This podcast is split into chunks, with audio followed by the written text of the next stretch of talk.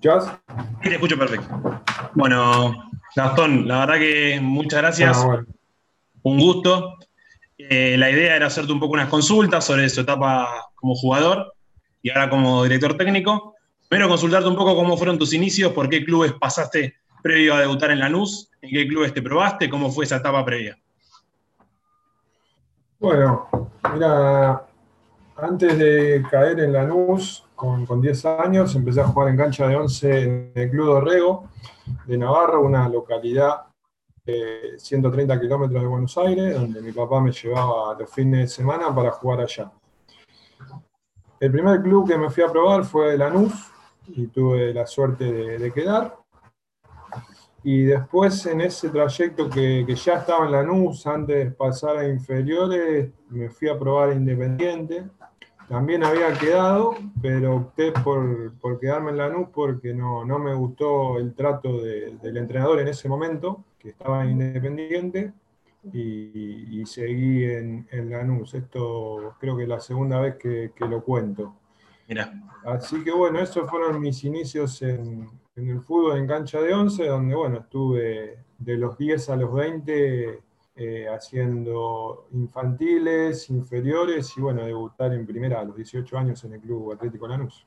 ¿y tuviste la posibilidad después de cruzártelo a aquel entrenador o no era conocido en el medio, pasó y nada más? ¿Cómo fue eso? No, no era conocido en el, Ah. en el medio, no, no tuvo trascendencia, ni tampoco en inferiores ni, ni en primera división. Porque viste que a veces pasa que, que ahí después, después te cruzás y decís, vos, vos no me, sí. me hiciste ir o me tuve que ir. Pasa, pasa. O sea, conmigo no, no tuvo un trato malo, sí con los chicos que por ahí estaban en ese momento ahí, y bueno, a mí eso no, no, no me gustó, no me gustó. Claro. Así que bueno, opté por seguir en Lanús y bueno, equivocado no, no estuve. No, no, perfecto.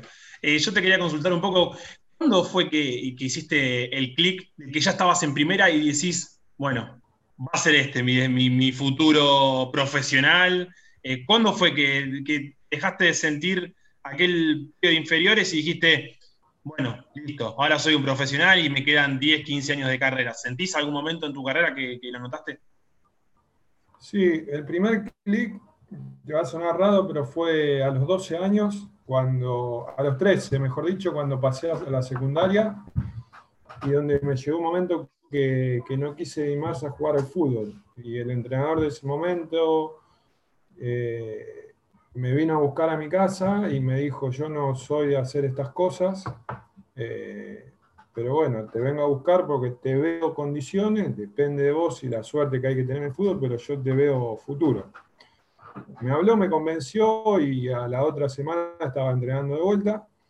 Y después empecé a dar cuenta de por dónde iba por ahí mi, mi camino, cuando ya en inferiores ya jugaba en una categoría más grande que la mía, y, y cuando ya a los 16, 17 años ya empecé a jugar en reserva, y a los 18 en quinta división, de un día para el otro, donde jugar dos partidos en reserva y al próximo partido debutar en primera. Ahí ya creo que me hizo el segundo clic y donde ya quedé entrenando en el plantel de primera, ya dije, bueno, el sacrificio, el esfuerzo que hice valió la pena y hoy por hoy soy un jugador de primera, pero me tengo que mantener. Y bueno, tuve esos dos años y después empezó por ahí otra nueva carrera donde me fui a préstamo Olimpo, a préstamo en Arsenal y después donde Arsenal yo creo que ahí realmente me, me recibí como jugador de fútbol y, profesional.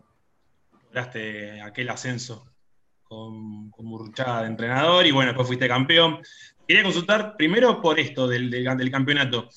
Eh, a ver, pasaste por, por varios clubes, estuviste en España, ¿no? Estuviste en Grecia, si, si no leí Sí. mal todo tu recorrido. Eh, ¿Qué se siente ser campeón del fútbol argentino y con Arsenal? Porque, a ver, no es lo más normal del mundo, lo más normal, ¿qué sería? Ser campeón con River, con Boca. ¿Qué se siente ser campeón del fútbol argentino con Arsenal, con todo lo que encima cuesta por encima de estos dos clubes que mencioné?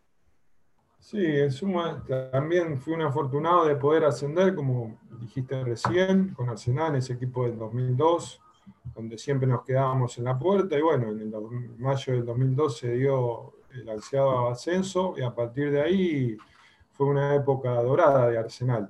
Durante muchos años en primera división y, y jugar copas internacionales, ganar una, y después me tocó también estar en el campeonato de 2012, cuando volví en el 2010, 2013 Supercopa y Copa Argentina también.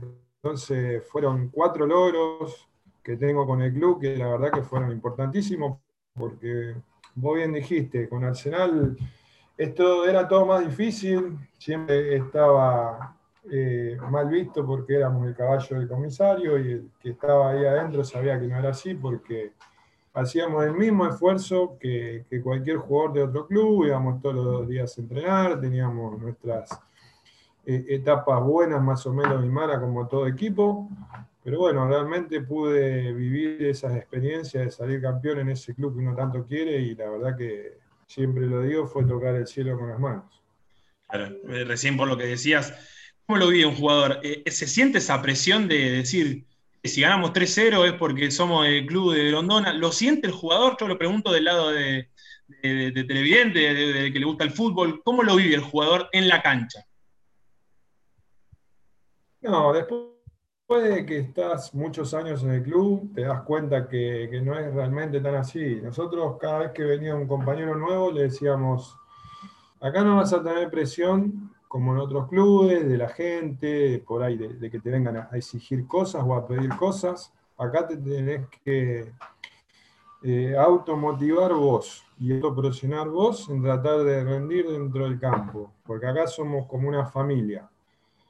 Y los chicos cuando venían nos decían, cuando estaban después de un tiempo, decían, la verdad que tienen razón lo que nos dicen, que no es tan así como se ve de afuera, que te favorecen, que te ayudan por ser el equipo de Grondona. Lógicamente, que uno hace muchos años que está en el fútbol y sabe que siempre hay dos o tres árbitros que, que tiran por un equipo, como todos los equipos del fútbol argentino. Tenés los que tenés a favor y los que tenés en contra. Entonces eso es, es parte del folclore del fútbol argentino pero eso no quita ningún mérito de todo lo que nosotros logramos con Arsenal, porque en el campeonato ese 2012 está Boca un punto arriba nuestro y Tigre creo que un punto atrás nuestro. Y fuimos a la cancha de Boca la última fecha y ganamos 3 a 0 de principio a fin eh, dentro de la cancha y no hubo ayuda ni beneficio de ningún estilo. Y después vinimos a a definirlo en cancha nuestra con Belgrano y también ganamos legítimamente 1 a 0. Es más, el partido nuestro terminó antes y tuvimos que esperar para consagrarnos, así que.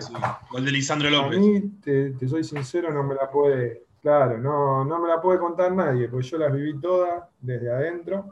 Así que muy orgulloso de haber pertenecido a, por ahí a esa camada que, que pudo vivir los mejores momentos al Totalmente, aparte siempre se habla generalmente cuando no salen campeones los equipos grandes, ¿no? Cuando sale Arsenal por Ondona, Banfield estaba en su momento Portel, eh, Lanús, Russo, siempre se habla de algún dirigente por algo porque les debe parecer anormal quizás que, se mueva un poco la aguja de los cinco grandes.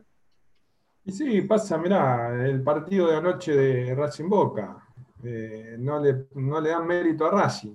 Eh, Boca lo planteó mal, Boca jugó mal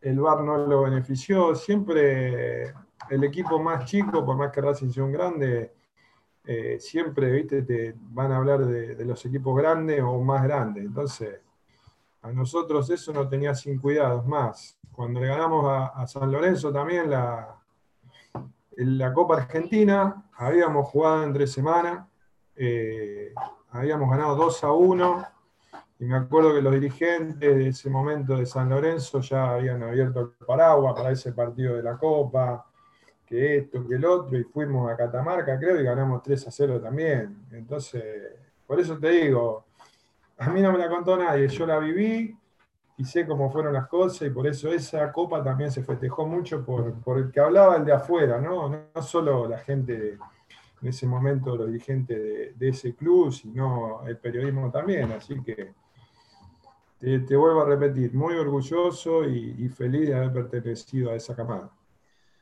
Consulta un poco sobre tu etapa como entrenador. O sea, ahora, toda esta etapa, has tenido entrenadores como Burruchaga y también entrenadores que lo que se dice del fútbol, tuviste a Capa en Huracán en el 2009 y también tuviste al Faro con el que fuiste campeón. Eh, entrenadores variados, a ver, a lo que se entiende desde afuera. Quizá vos desde adentro me podés decir que por ahí tienen más puntos en común que lo que se, que lo que se piensa. ¿Qué, entrenadores te, marcaron o qué, estilo de todos estos seguís? Si es que seguís algún estilo en particular o bueno, ¿cómo, fue tu desarrollo como entrenador? No, mira, de todos traté de sacar lo mejor y lo que no, no lo tomé. Después el estilo es propio, es propio de cada uno. Yo quiero que mis equipos tengan mi, sello, mi idea futbolística y lógicamente que fui tomando cosas de, los diferentes entrenadores que tuvo, que tuvo y fueron variados, como Jorge, que yo siempre lo, destaco porque me, marcó a mí como jugador de fútbol, me dio tres conceptos y yo con esos tres conceptos hice así como jugador de fútbol, ¿no? En mi posición. Y también eh, opté por muchas cosas que él nos decía y uno cuando después es más grande escucha y ve videos de otros entrenadores y decía, bueno, por algo me decía esto y la verdad que tiene razón, o por algo esto y la verdad que es así. De Gustavo también, muchas cosas, y de Ángel me agarra en un momento de mucha experiencia mío, que ya más de 30 años, donde ya con un largo recorrido en el fútbol, y por ahí volví a escuchar cosas que hacía mucho tiempo que no las escuchaba en primera división, ¿no? Por ahí en reserva, inferiores, que, que por ahí los entrenadores pregonaban más que uno aprenda a jugar y entienda el juego y no tanto en los resultados. Entonces yo creo que Ángel en ese momento a mí me abrió mucha la cabeza para eh, tener un mix de, todo lo que uno había tenido, ¿no? Bueno, agarro esto de este, esto de este y en base a eso me perfecciono yo como entrenador de fútbol. Así que bueno, traté de, hacer eso. Decidiste ser entrenador y después bueno, lo, pusiste en práctica. ¿Con qué cosas, una o dos cosas que te encontraste, no, o sea, que no pensabas que iban a ser tan complejas, difíciles, el manejo de grupo? ¿Qué, ¿Qué cosa en particular decís, esto lo tuve que vivir en la práctica porque de entrada no pensé que era tan así? Mira, el manejo de grupo no tanto, yo creo que es una de las mejores cosas que, nosotros tenemos con el cuerpo técnico, porque tanto Ale Limia como yo siempre, siempre fuimos referentes o capitanes en los diferentes equipos que, estuvimos, y eso te da a la hora de ser entrenador un plus, digo yo, o tener esa oratoria que ponerte adelante de, de gente y hablar, que eso por ahí cuando sos primerizo eh, te cuesta. Entonces uno sabe y fue jugador las cosas que vos no tenés que dudar o lo que tenés que decir para que la gente, o en, ese, en este caso los jugadores, eh, no duden de nada de lo que vos le estás diciendo. Entonces yo creo que en ese aspecto nos preparamos bien y lo primero que por ahí más me costó es, sacarte el jugador de fútbol, ¿no? que no jugas más. Entonces vos no decidís, vos le podés marcar el camino, pero lo que ejecutan son ellos, y en base a eso también viene la, parte de la idea nuestra, ¿no? en darle confianza al jugador, en tratar de, que sí respeten la idea que uno quiere, que uno quiere, y en base a eso eh, que el equipo sea protagonista. Entonces, más que nada hacemos mucho hincapié o hago mucho hincapié eh, en ese aspecto. Recién un poco mencionaba de, todo lo que es la influencia de un entrenador y también es importante, ha dirigido a Temperley en primera, ya está dirigiendo al Magro y te quería consultar en cuanto al fútbol, al nivel de fútbol, ¿en qué cosas le encontrás diferencia a dirigir en primera y a dirigir en el ascenso, específicamente en cuanto al juego? En cuanto al juego, es que, bueno, los jugadores de primera en cierto momento son letales, no te perdonan y, y en Nacional B te da un tiempo más. ¿No? Por ahí tenés un error y el jugador de Nacional B, algunos cerran. En primera, mayormente no. ¿Por qué? Porque, bueno, hay más jerarquía, los campos de juego son mejores, las infraestructuras son mejores. Entonces, eso equipara para arriba. En Nacional B te tienes que adaptar al club que estás o, o, el que te toca, al mismo a los jugadores. Y bueno, pero uno trata de, del lugar donde estás, ser lo más competitivo posible. Lo hemos hecho con Temple, lo hemos hecho con Almagro también, en, Copa Argentina, jugar con equipos de primera y estar a la altura. Entonces, la verdad que eso también en, nuestro cuerpo técnico eh, habla de que somos muy competitivos a la hora de, competir y, preparar los partidos de la mejor manera para que los jugadores se encuentren con, con lo que les puede llegar a pasar y ellos resuelvan de la mejor manera las, últimas. ¿Cómo fue todo este tiempo sin, sin fútbol? eh, cómo fue preparar el equipo, eh, cómo, cómo, fue ese periodo como entrenador en cuanto al manejo de, los tiempos para llegar de la mejor forma a la reanudación. durante la, pandemia, donde estuvimos todos encerrados, eh, mientras no se habían suspendido los torneos, seguíamos entrenando vía online, donde el profe estaba muy encima de los jugadores por si se llegaba a volver en cuanto se bajó los campeonatos, ya muchos jugadores terminaban de contrato el, 30 de, junio, entonces ya había que pensar en el armado de un nuevo plantel. Y en base a, eso trabajamos mucho, mirando muchos jugadores, muchos eh, por ahí haciendo backup de muchos jugadores que uno anota, que ve que le gusta o que le mandan. Y después ya cuando fuimos armando el plantel, tratamos de bueno, llevarlos de menos a más, para tratar de, no tener tantos lesionados después de un parate de, 180 días, creo que fueron, y por ahí no íbamos a tener ni la mitad de los entrenamientos a la hora de competir. Entonces yo creo que junto al profe hicimos un gran trabajo, donde tratamos de llevar al jugador, como te dije, de menos a más, y hacer mucho hincapié en, por ahí en trabajos que, que en una pretemporada normal no tenés tiempo, porque tenés tres semanas y ya tenés que competir, entonces al tener casi dos meses y medio de pretemporada, tratamos de hacer muchos ejercicios en, donde el jugador empiece a, reencontrarse de vuelta con los movimientos habituales de, fútbol, ¿no? que, se empiecen a soltar, controles orientados, los perfiles, eh, un buen pase entre líneas, una buena recepción, yo creo que en eso sacamos ventaja porque, bueno, a la hora de jugar se veía en, los amistosos y en los primeros partidos que por momento el equipo le da una fluidez al juego que, bueno, que gracias a todos esos trabajos que, hicimos durante mucho tiempo, que, por ahí con la competencia normal no lo puedes hacer. se ha hablado mucho de, en todo este tiempo del nuevo torneo de la Primera Nacional. Y bueno, no hay descensos. ¿Tenés alguna opinión tomada de la inexistencia de descensos? Equipara para abajo, equipara para abajo porque muchos jugadores han quedado sin, trabajo. Lo mismo los entrenadores, entrenador que hoy por hoy, desde marzo que no estaba trabajando, hasta ahora que se fueron algunos técnicos, o hasta marzo del año que viene no van a trabajar. Eh, seguramente que todos los clubes están pasando por un momento económico difícil, entonces en eso también por ahí Hoy se opta por jugadores del club, que no está mal, pero a la hora de jugar uno siempre juega para ganar y cuando no sacas resultados ya el, dirigente, por más que no haya descenso, empieza a mirar de costado. Entonces yo creo que, que sí está bien porque es un torneo de transición, no poner los descensos, porque sería injusto por ahí tan cortito y que te vayas al, descenso, pero ya para el próximo yo tendría que, que jugarse todo normal, como, como venía haciendo, que asciendan dos, que bajen dos y, tratar de, como todos decimos, que el producto una vez por todas sea bueno, ¿no? Para, para todo y parejos para todo el mundo. Bueno, Bastón, te, hago la última consulta. Te quería preguntar cuál es el entrenador de fútbol argentino que más te gusta y, bueno, del fútbol europeo también, cuál es el entrenador que más, que más te gusta. Mira, de, me gusta mucho, tengo varios del fútbol argentino, me gusta mucho Marcelo Gallardo, me gusta Hernán Crespo. Eh, después internacionales, me gusta el Cholo, me gusta Pochettino, me gusta el alemán Klopp.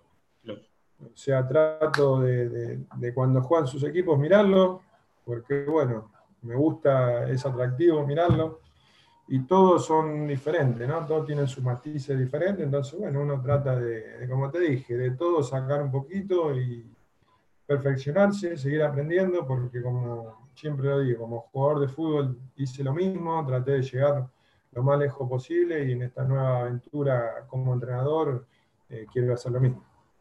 Bueno, Gastón, eh, te agradezco mucho. La verdad, para mí fue un lujazo y